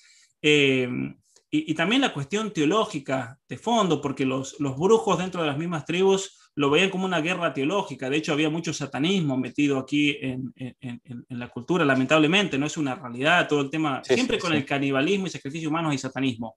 Mm. Eh, y los indígenas muchas veces abrazaban la fe, pero eran los brujos los que se oponían y los que trataban de convencer. Entonces, vayamos a un poco, quiero mostrar algunas fotos de lo. Mira, este mexicano decía en su video que eran campos de concentración, así que le voy a mostrar fotos del campo de concentración, como decía, como decía. Es mentira que estos niños fueron arrancados del seno familiar o que se les prohibía el contacto con su familia. Les voy a mostrar algunos documentos al respecto. Muchos de estos niños, aquí vemos, eh, miren eh, el rostro de felicidad del campo de concentración de la izquierda y miren el rostro de un verdadero campo de concentración de la derecha. Mm. Sí. Entonces, esto es, esto es paradójico. Realmente llamarle campo de concentración a estas escuelas residenciales indígenas es una locura, muchos de estos niños habían quedado huérfanos en las grandes hambrunas, en los inviernos brutales que se dieron a fines del siglo XIX, como explicaba, que afectó seriamente la población cazadora indígena, que era nómade, que no tenía conocimientos de la agricultura para poder sobrevivir. Entonces, los que dicen, ¿cómo va a decir eso Pablo Muñoz y Torreta? Yo les digo esto, por favor, infórmense bien. Los indígenas del norte de Canadá eran nómades y no tenían conocimiento de la agricultura como los indígenas tal vez del Perú, no comparen a los indígenas del Cusco con las mismas categorías eh, que usan ustedes con los indígenas del norte de Canadá, porque aquí el terreno se congela y aquí hay una maleza tremenda y hasta que no se aprendió a deforestar, los indígenas nunca pudieron cultivar. Entonces es importante también tener en cuenta, los indígenas no tenían las herramientas para cortar un árbol y sacar el tronco. Y vengan al bosque canadiense y van a ver que el bosque canadiense es un bosque muy duro, con rocas, es, no es fácil realmente el, sobrevivir en, este, en esta zona. Entonces, en ese año, en esos primeros años, a partir de 1870, el dinero destinado a la asistencia de los indígenas para enseñarles agricultura, para hacer estas escuelas, superaba a cualquier otra causa del fisco canadiense. Entonces, a ver, el gobierno de Canadá obviamente ha cometido muchísimos errores, el gobierno de Canadá muchas veces no manejó bien la situación, muchas veces se lavaban las manos, muchas veces no les dieron la asistencia que necesitaban a veces las comunidades indígenas, pero si hay algo que los números nos dicen es que nadie recibió más ayuda financiera en las primeras, primeras décadas en Canadá que los indígenas. Eso es un hecho indiscutible. Es un hecho indiscutible. Eh, ya en el siglo XX, aquí voy a mostrar eh, algunas otras fotos, los indígenas de las escuelas residenciales hacían tours por Europa ¿Qué mm. campo de concentración, Javier, te lleva a Suiza? Porque hubieron campeonatos en Suiza, hubieron campeonatos en Alemania, en Suecia, en Noruega. ¿Qué campo de concentración te lleva a los niños a un torneo de hockey sobre hielo? Un campo mm. de exterminio diseñado para el genocidio cultural no lleva a los niños a Suiza, ni tampoco los hace participar en la Liga Canadiense de Hockey. Miren, todas las escuelas tenían, aquí vemos los sacerdotes y todos los niños orgullosos con su trofeo. Los niños del campo de concentración, como, como dicen los ignorantes. Eh, aquí tenemos una escuela secundaria. Este, este, este equipo fue muy famoso porque eh, ganó la Liga Canadiense de hockey. Eh, de hecho, aquí es un campeonato dentro de la escuela residencial y miren cómo venía la gente, venía todo el mundo a ver los campeonatos de hockey. Mm. entonces, había un intercambio cultural muy grande con la gente de los pueblos, con la gente de, de, de la comunidad los mismos papás venían a ver a sus hijos jugar. Eso de que les arrancaban a los niños y no lo podían ver nunca más en la vida es una mentira garrafal, es una mentira tremenda. Los niños que no tenían identidad le borraban su identidad. Bueno, aquí ven, en todas las escuelas residenciales tienen el archivo fotográfico con las fotos y los nombres de los niños. Eso, eso es importantísimo que decís, que, que, uno podía eh, perfectamente ingresar de modo libre ¿no? al, al, a las escuelas porque algo parecido sucedía incluso también con los que, son más bien de América del Sur, eh, se conocerán las reducciones jesuíticas, ¿no? A, los indios, eh, a uno me va a objetar, padre, está hablando de modo, de, de, modo de indios, de modo genérico. Sí, estoy hablando según un eufemismo, porque los indios son de las Indias, pero no importa, porque siempre están los que te objetan desde el punto de vista terminológico estas cosas. A los, a los aborígenes, como quieran llamarle, en las reducciones llamadas jesuíticas del Paraguay, parte de Bolivia, parte de Argentina, como justamente como Pablo decía, como no estaban muchos de ellos la idea de que uno colocaba una semilla en tierra, trabajaba la tierra, ¿no? la regaba, la cuidaba y después podía sacar fruto, podía sacar mucho más fruto todavía que comerse nada más que las semillas, lo que se hacía en las reducciones jesuíticas era en gran parte esto, enseñarles a, por ejemplo, cultivar la propia tierra, porque muchos de estos eran nómades, entonces estaban, eran recolectores o cazadores. Por eso yo he dicho hasta cansancio muchas veces que no, no, que no existía en muchos de estos pueblos ni siquiera el derecho de propiedad, como tenemos nosotros en la concepción del derecho greco-romano, romano previamente, eh, que la cosa reclama dominum, la cosa clama por su propio señor, digamos, por, quien, quien la, la trabaje, la, la cuide, lo que sea. Entonces, lo que se hacía en estos casos era las reducciones jesuíticas estaban abiertas para quien quisiera ingresar, pero si no ingresaba en la reducción, bueno, tenía que conformarse las leyes de, esa reducción. Por ejemplo, uno con una, no, no, no, podía dejar un hombre o una mujer embarazada con un montón de niños, después irse con un montón de otras mujeres, la, la, poligamia. No, había, pero uno podía irse cuando quisiera. Lo mismo pasaba, algo análogo con estos, estos colegios donde los chicos estaban como pupilos. Se los educaba cristianamente, se los culturizaba, volvemos de vuelta a lo anterior, ¿no? ah, pero la cultura precolombina, bueno, sí, un momentito, no todo es lo mismo. Y, hay un más y un menos, hay una gradación de cosas buenas y de cosas malas. Pasa que en nuestro tiempo relativista, uno dice, ah, no, usted no puede decir que algo es este, mejor que otro. Cuando uno va a comprar a la verdulería, compra una manzana u otra porque elige una, una que mejor que otra. Punto, se acabó. No pasa nada. O alguien canta mejor que otra persona. Entonces, culturalmente tiene una expresión artística, musical mejor que, que otra. Bueno, pero en fin. Este, perdón, sigamos. Bueno, mira, aquí voy a compartir otra, otra cosa.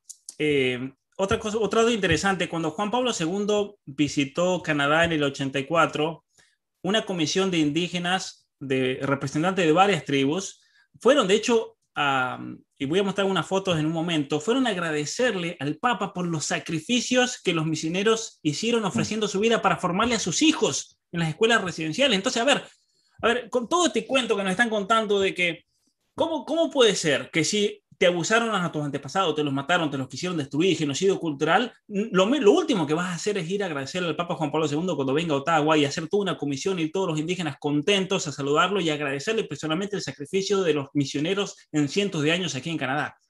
Claro. Entonces, entonces es importante, importante tenerlo en cuenta. Aquí voy a mostrar, ahí se ve la foto, ¿no? De las niñas. Perfectamente se las, se las introdujo a la tecnología del momento. Los mismos que ahora critican esto son los que le piden internet a los indios y que tengan una cuenta de Facebook y de Instagram. O sea, una locura realmente lo del activismo indigenista. Eh, acá los campeones de la provincia de Saskatchewan, una escuela residencial, ahí, está con el sacerdote, el capellán y todos los eh, niños de, de, la escuela.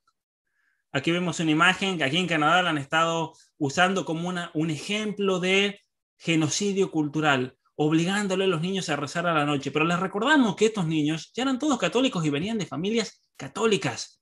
Venían de familias católicas. Y por lo tanto, por lo tanto, aquí tenemos una visión totalmente politizada, politizada eh, con respecto a la intención de las escuelas indígenas de asimilar o de incorporar a los niños indígenas a eh, obviamente la, civilización occidental y, los cambios que, estaban ocurriendo en, las primeras décadas del año 1920. No buscaban exterminarlos culturalmente, sino asimilarlos, hacerles entender eh, y, de alguna manera introducirlos, a, incluso abrirle puertas laborales, porque si no, ¿qué a, ¿de qué van a vivir? De planes sociales iban a vivir los indígenas, ¿no? Eh, vamos a ver alguna otra foto. Mira, el, el, la Stanley Cup es el campeonato de hockey más importante de Norteamérica, eh, hockey profesional, el nivel 1. Y en el año 1901, el equipo de Winnipeg, Winnipeg Victorias, fue el que ganó el campeonato y estaba conformado por eh, varios indígenas de escuelas residenciales. Año 1901, jugadores de hockey profesional. Mm. Una escuela que busca matarte, asesinarte, que no veas nunca a tus padres, nunca va a permitir elevarte y llevarte. Miren ahí los niños. ¿sí? Eh, muchas veces las expresiones de los rostros te dicen mucho. A mí, a mí me dice mucho, ¿no? La cara de felicidad, están bien alimentados. De hecho, no ves niños raquíticos como en los campos de concentración. Claro. Eh, haciendo la primera comunión. Eh, en las clases, enseñándoles matemática, y pueden ver en el pizarrón que son clases de suma, y resta. Vamos a... Mm, acá dice Phil Fontaine, eh, este es el representante de toda la Confederación de Indígenas. Nunca olvidaremos la visita de su santidad el Papa Juan Pablo II cuando llegó al norte de Canadá para visitar a nuestra gente. Luego de que el mal tiempo impidiera su primer intento, el Papa celebró la misa en nuestra casa, un tipi gigante. La reverencia y el respeto que mostró por nuestra cultura nos dio la esperanza y la fuerza que necesitábamos para seguir, perseguir nuestras metas, incluidas las que nos han traído aquí hoy. Y luego también él, mira, ahí, ahí tenemos ejemplos del Papa Juan Pablo II cuando fue a visitarlos, cuando la misma comisión fue a Ottawa, ahí en la foto de arriba a la derecha. Mira otra comisión de indígenas que fue a visitar al Papa Juan Pablo II en Ottawa.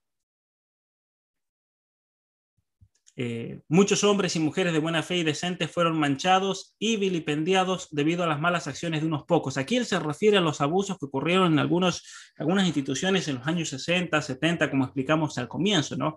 Los cientos de años de buena voluntad y arduo trabajo de misioneros valientes y comprometidos fueron socavados por una política equivocada.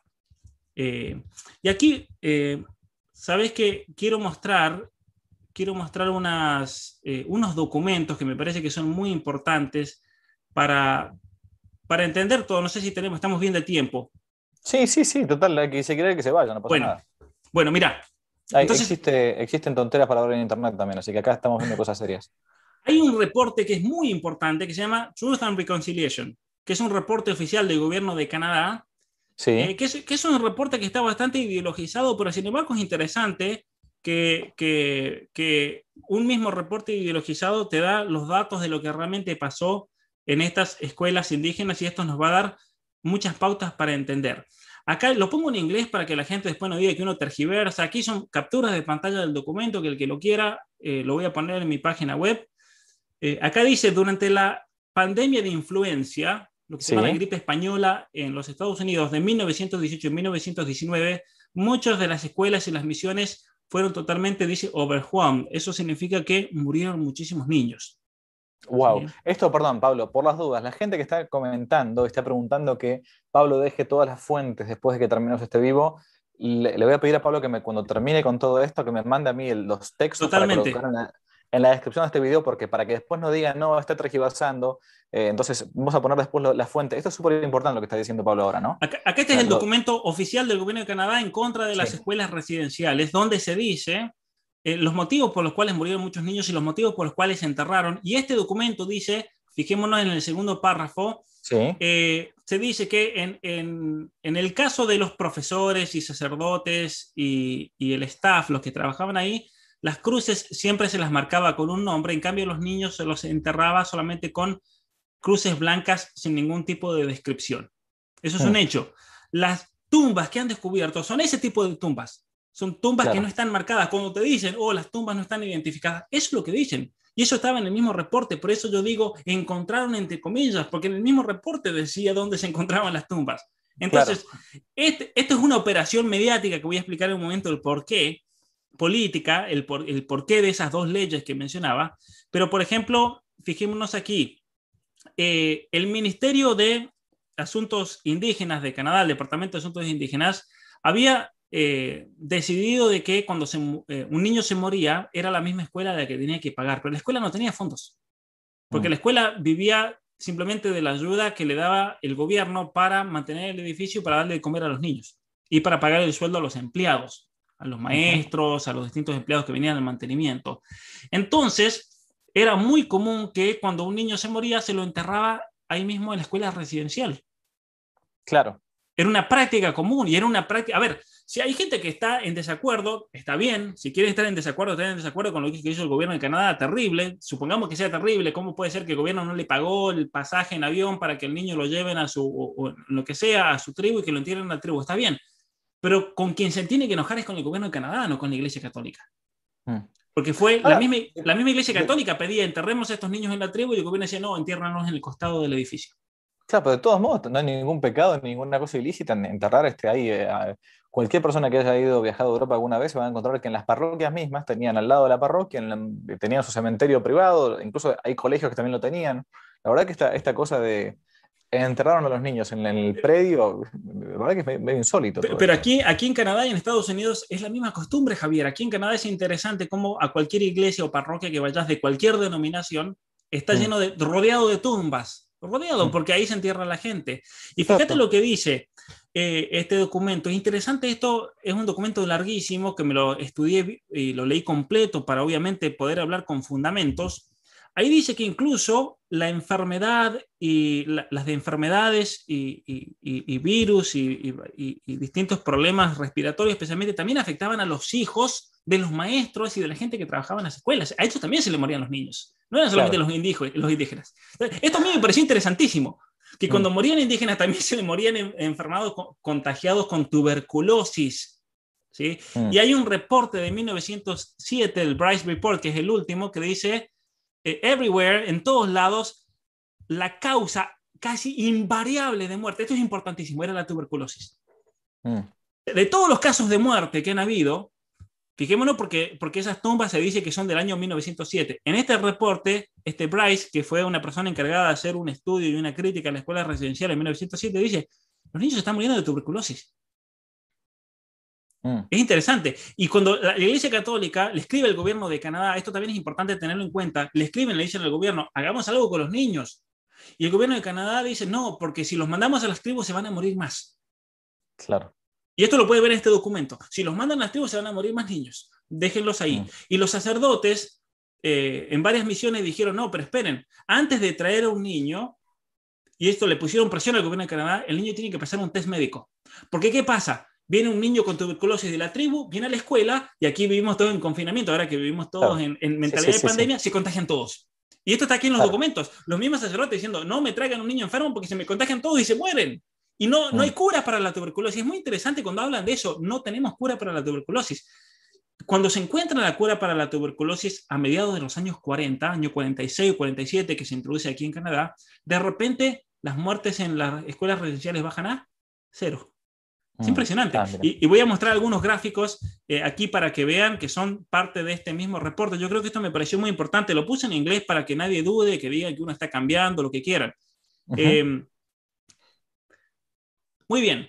En el primero, habla de que la comisión de este de Truth and Reconciliation, que fue la comisión para investigar todas estas cuestiones de las, en el año 2015, dice que eh, era interesante cómo el gobierno tenía una lista de niños que habían fallecido, pero cuando se la corroboraba con la lista de la Iglesia Católica, no coincidían. hay algo raro. Ahora qué bien, ¿a quién le juega eso a favor? Le juega a favor a la Iglesia Católica, porque la Iglesia Católica tenía todos los niños y el gobierno siempre le quitaba números. Es interesante. una de las críticas que hace esta comisión es que si queremos saber los nombres de todos los niños que murieron, hay que ir a los archivos de las iglesias, que ellos sí tienen todo. El gobierno no. El gobierno muchos de los casos los tapaban. Esto es interesante. Luego, en el otro abajo, habla de un gráfico que muestra que hubo una crisis enorme de salud en las escuelas que ocurrió entre fines de 1800, cuando comienzan las escuelas, y el comienzo del siglo XX. Pero, sin embargo, ese, esa mortalidad que se, que se veía en las escuelas se mantuvo estable hasta 1950, que es cuando se introducen las vacunas contra la tuberculosis y la cura de, bueno, todo lo que es, eh, ya sabemos, aquí podemos ver en este gráfico. Sí. Fíjense que estos gráficos por mil estudiantes, en 1869 no llegaba a 15 estudiantes eh, la muerte por mil, luego bajaba a menos de 5 a 4, después iba variando mucho de acuerdo a las epidemias que se iban dando. En 1884 hubo un, eh, fue lo máximo de muertes en la historia de las escuelas residenciales, que murieron 28 estudiantes por mil. Luego, en 1899, en 1914, ahí podemos ver eh, la gripe española, que en realidad no es tanto como fines de 1800. Luego, en 1929, sube nuevamente. ¿Por qué? Por la Gran Depresión.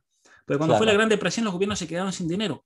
Y cuando los gobiernos se quedaron sin dinero, las escuelas no tenían ningún tipo de subvención. Entonces, entre 1929 y 1930, hubo un problema de hambruna gigante, no solamente para las escuelas residenciales, sino para la gente común. la gente común no tenía que comer.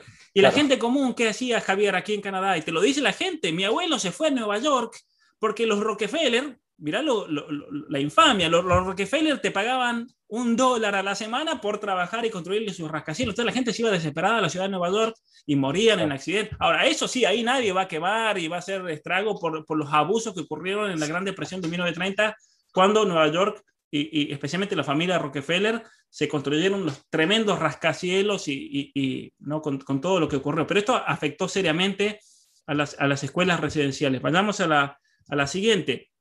En 1907 este reporte eh, dice que la culpa de las muertes, especialmente de tuberculosis y enfermedades respiratorias, tenía que ver con que los edificios no estaban construidos con métodos que podían calentar y ventilar ante cualquier eventual pandemia. Entonces, métodos de ventilación.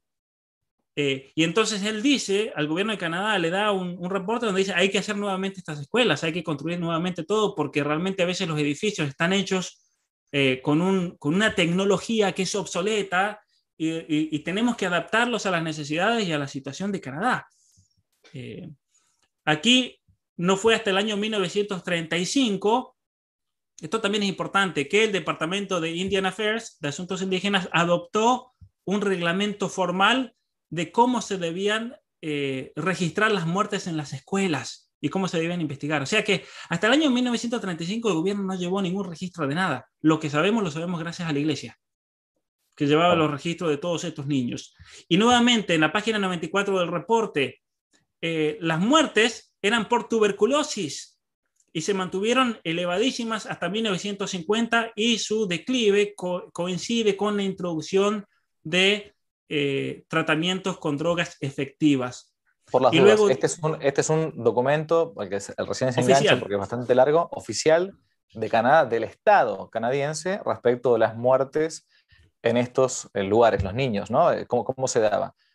Para todos los que hacen una especie de licuadora con, con, con la historia. Ok, acá está la fuente. Entonces, lo que dicen, hablan de genocidio, que los iban a matar, Fíjate, ¿quién va a dar su vida? A ver, ¿qué sacerdote, qué misionero va a dar su vida para ir a matar indígenas el norte de Canadá y morirse de frío y morirse de hambre? no tiene sentido, pero eso no tiene, no tiene lo mínimo. Hmm. No, no tiene sentido realmente, la gente no piensa.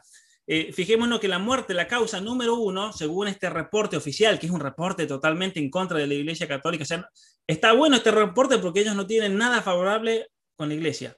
Claro. Está hecho por progresistas, por indigenistas, pero sin embargo, cuando tienen que hablar de las causas de muerte, dicen, la número uno fue la tuberculosis. La segunda causa de muerte fue la influenza, la gripe. ¿sí? Mm. La tercera causa de muerte fue la neumonía.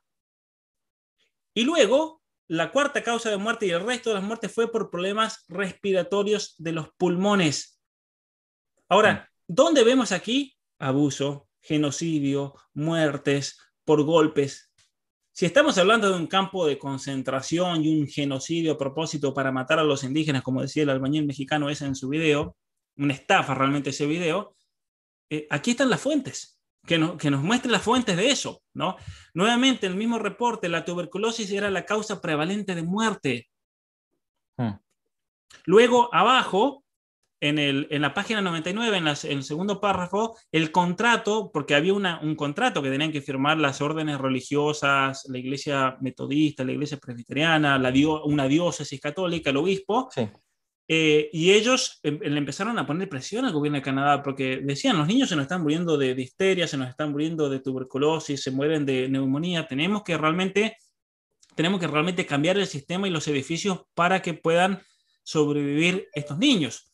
Y es ahí entonces cuando eh, el contrato, se renueva el contrato en el año 1910 con el gobierno y dice lo siguiente, que no se podía admitir a un estudiante salvo que un médico haya hecho un reporte según el cual el niño estaba en buenas condiciones de salud.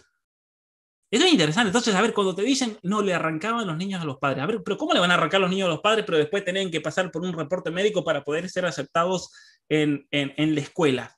No tiene sentido realmente lo que, lo que dicen.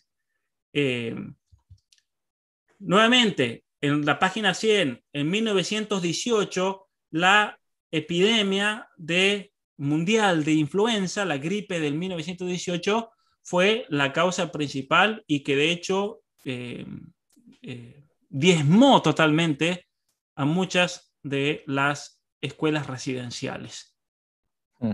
Interesante. Incluso mira lo que dice al final, The Roman Catholic Principles, los eh, o la jerarquía, podríamos decirle, de la Iglesia Católica, le pidieron al gobierno federal que creen o que construyan dentro de los mismos edificios una sección especial para los enfermos, para que no estén mezclados con los otros niños. Mira qué interesante, ¿no? 1924. Los obispos de Canadá le pidieron al gobierno, por favor, señores, junto al edificio, hagan un edificio nuevo, porque estos eran todos edificios del gobierno de Canadá, donde digan, eh, donde se pueda eh, internar a los, a los niños.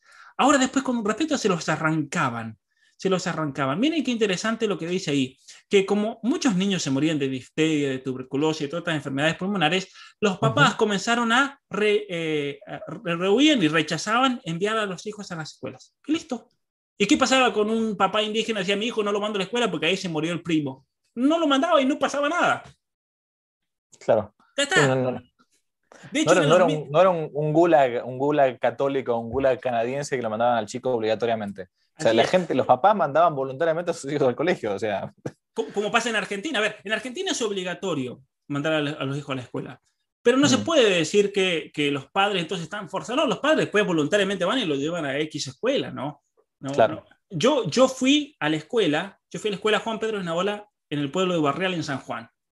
Obliga, eh, era obligatorio ir. Si yo no iba a la escuela, la policía iba y, me sacaba de mi casa y me llevaba a la escuela. O sea, era lo mismo. A mí me estoy traumado por esa situación, esa experiencia. Una cosa interesante, Javier, que también es importante entender con respecto al genocidio cultural, antes que me olvide.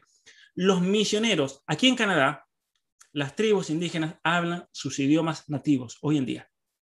Gracias, como decías al principio, como pasó en otros países en Hispanoamérica, gracias a los misioneros que le dieron escritura, que transmitieron, que incluso aprendieron la lengua los misioneros mismos para entonces no imponerse con, otro idioma.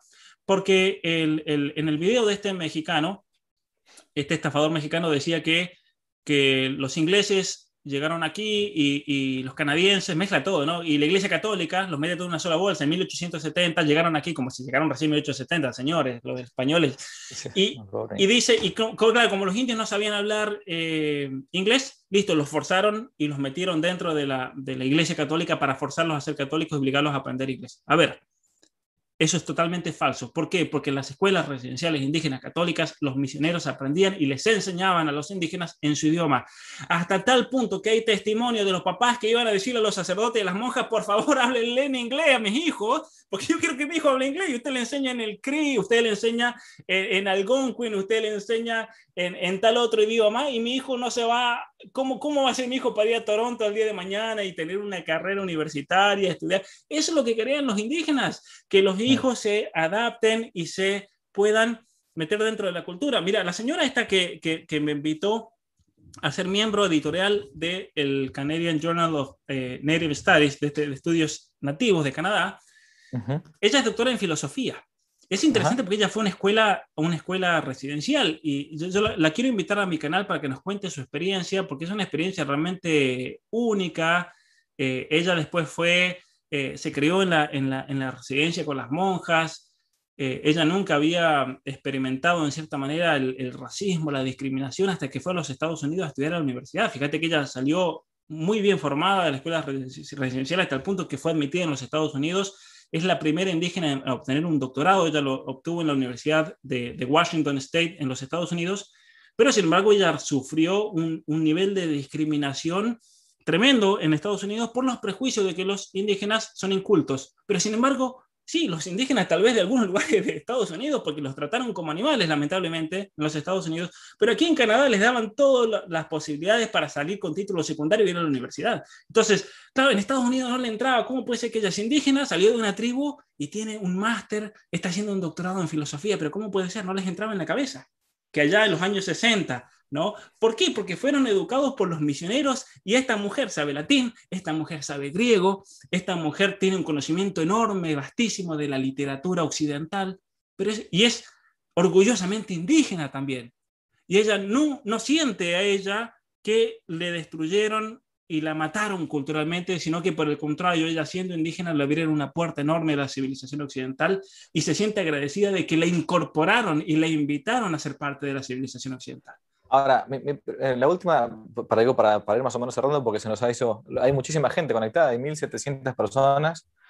Por las dudas, les, les, digo, si quieren, este, puse en la descripción del video voy a colocar después las fuentes, pero puse el canal de Pablo Muñoz y Turrieta para que lo sigan, para que se suscriban y también la página web.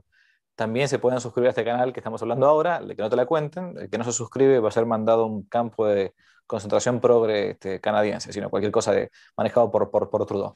Pero, eh, ¿cómo es que llegan los tipos estos a decir em, eh, que como murieron están en fosas comunes, fueron abusados sexualmente y con violencia? ¿Dónde sacan?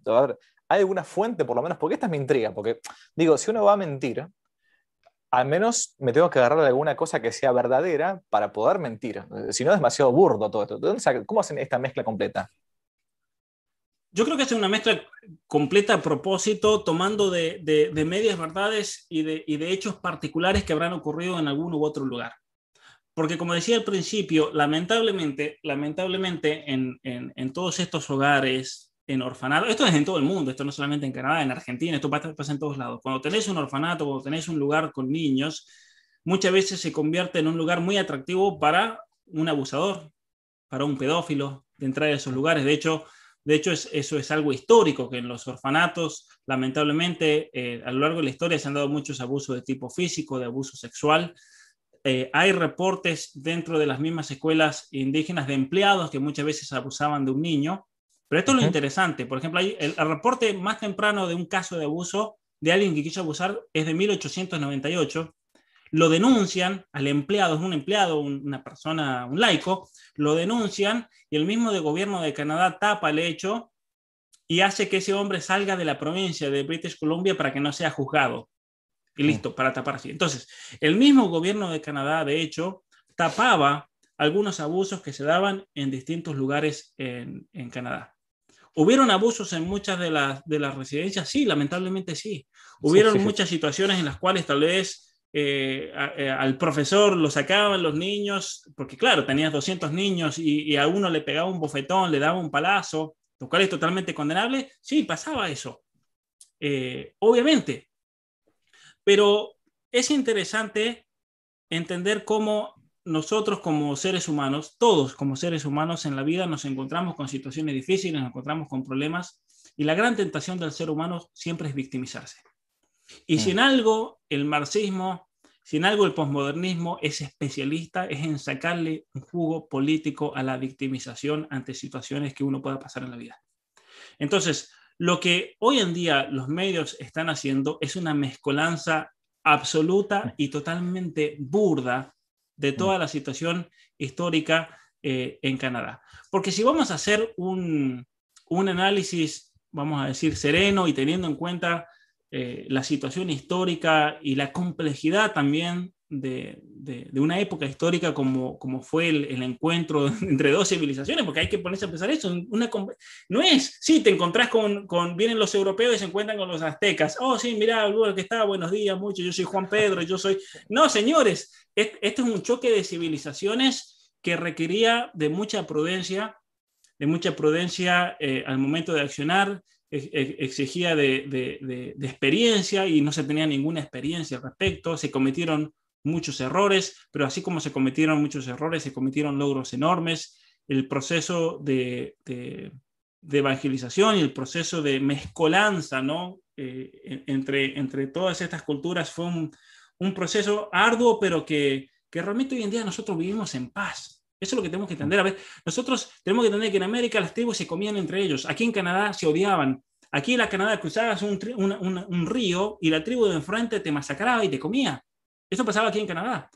Y hoy en día, gracias al trabajo de cientos de años de los misioneros, aquí los indígenas se ven a ellos mismos como un solo pueblo. Eso es algo impensable. Hace 500 años, a un hurón le decías, ustedes todos los indígenas van a ser un solo pueblo, una sola confederación, desde tan loco. Si aquí ah, nos vivimos comiendo entre nosotros. Es un hecho.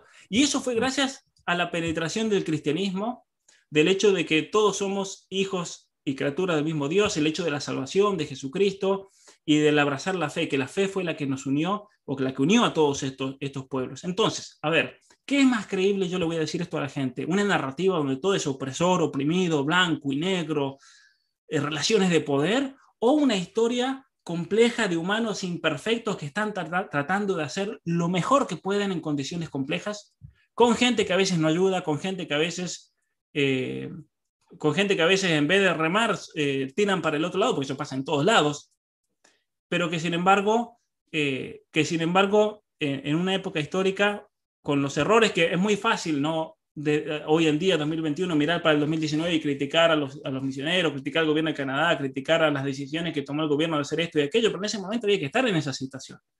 Sí, pero a ver, pero a ver, yo, uno, que uno, uno es más troglodita de lo que piensa, digamos, ¿no? Pero em, después de toda esta, esta, explicación con los documentos que venías hablando, em, a ver, tengo para poner negro sobre blanco.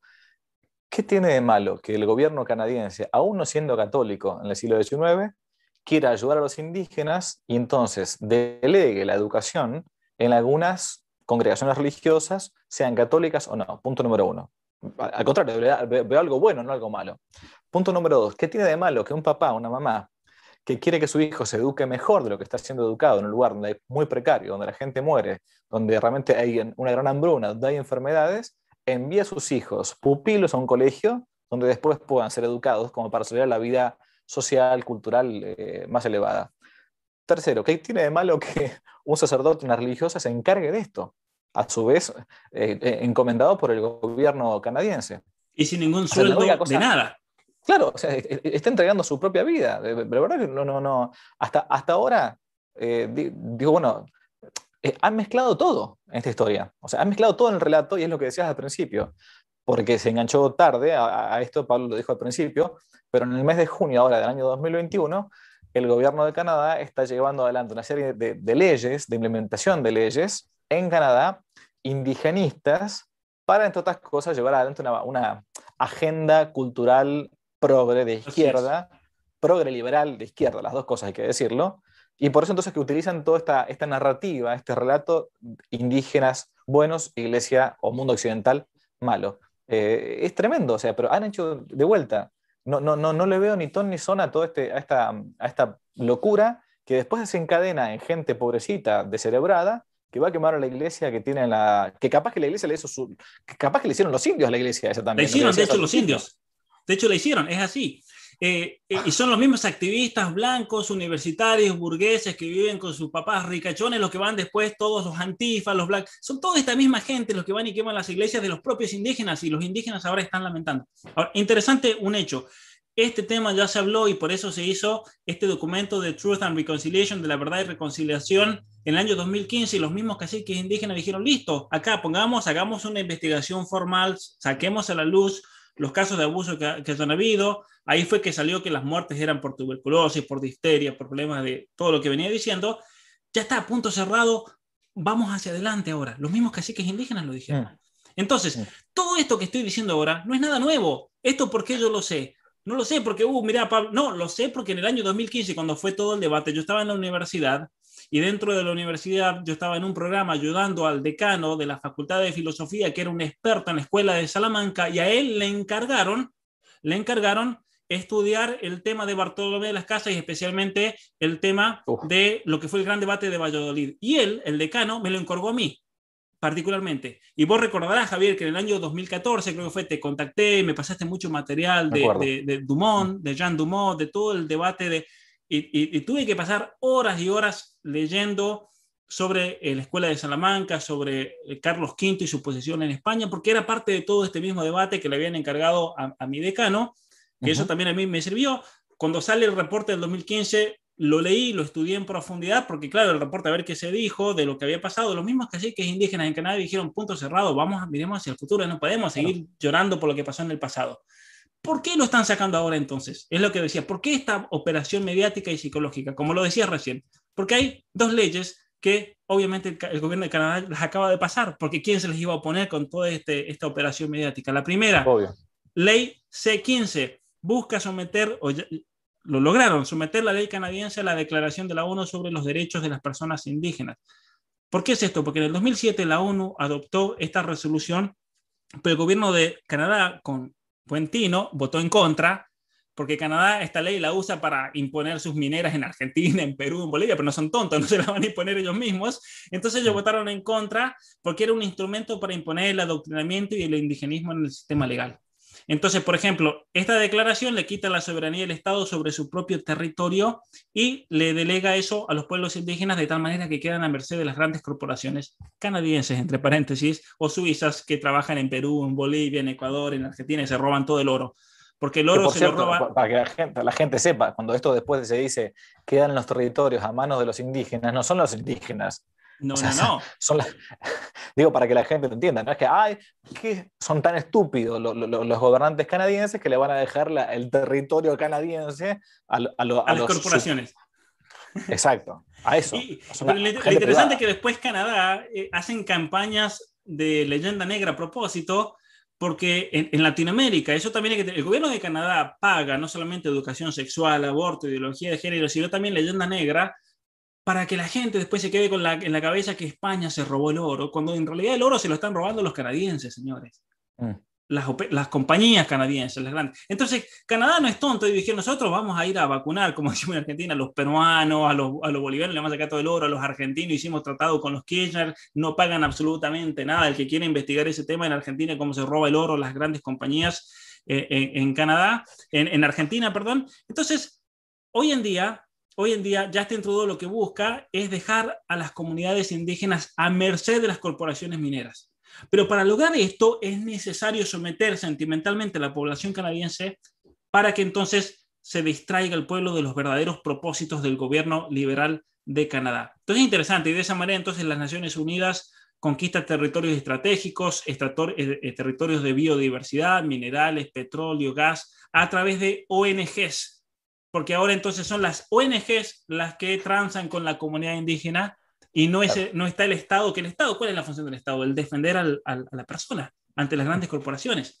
Entonces, es ahí, esta es una ley. La otra ley, interesante, esta es una chantajeada total propio, propio de, Argentina, se, eh, Trudeau quiso crear un nuevo feriado por los abusos contra los indígenas, un feriado pago para todos los empleados federales. Y como la gente aquí se enojó, dijo, eh, pero para otro feriado más, tenemos que nosotros todos trabajando y, los empleados federales del gobierno todos tienen feriado, pero para absolutamente todo aquí en Canadá. No, un feriado más no. Entonces tuvieron que sacar toda esta historia y listo, aprobaron la ley Bill C5 por el cual los empleados federales de Canadá tienen un nuevo asueto pago por todos nosotros los trabajadores que producimos. Así que esa fue la razón política detrás de las escuelas indígenas, cuando ya en el año 2015 se sabía de estas fosas.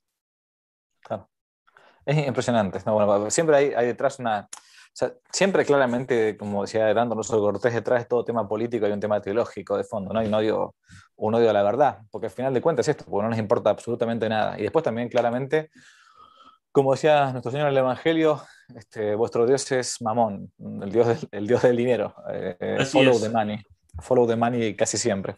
Bueno, Pablo, gracias, gracias por todo el este tiempo. La verdad que sí, yo, me tengo que ir también porque tengo que dar una clase eh, para unos chicos de México, pero un gusto enorme realmente y gracias por la invitación. Te esperamos de vuelta. Se nos hizo largo, pero yo creo que era súper importante porque la gente estaba muy, desde hace un par de semanas con el tema este de Canadá y todo, a menos el que quiera verlo, tienen la información. Ahora, cuando después Pablo también le va a pedir que me pase la, descripción de este video, todos los links. También los invito a que se suscriban a la página de, Pablo, a los, al, canal de YouTube y que conozcan sus libros. Atrapado en un cuerpo equivocado, que fue censurado, después levantado. Y ahora el, nuevo libro. Eh, Las mentiras que te cuentan, la verdad es que te ocultan. Perfecto, buenísimo. Pablo, ha sido un gusto muy grande. Gracias por todo este tiempo y bueno, espero algún día que podamos de vuelta conversar sobre este o sobre otros temas. Muchas gracias. Gracias, igualmente. Dios bendiga mucho. Gracias a todos. Adiós. Chao, chao.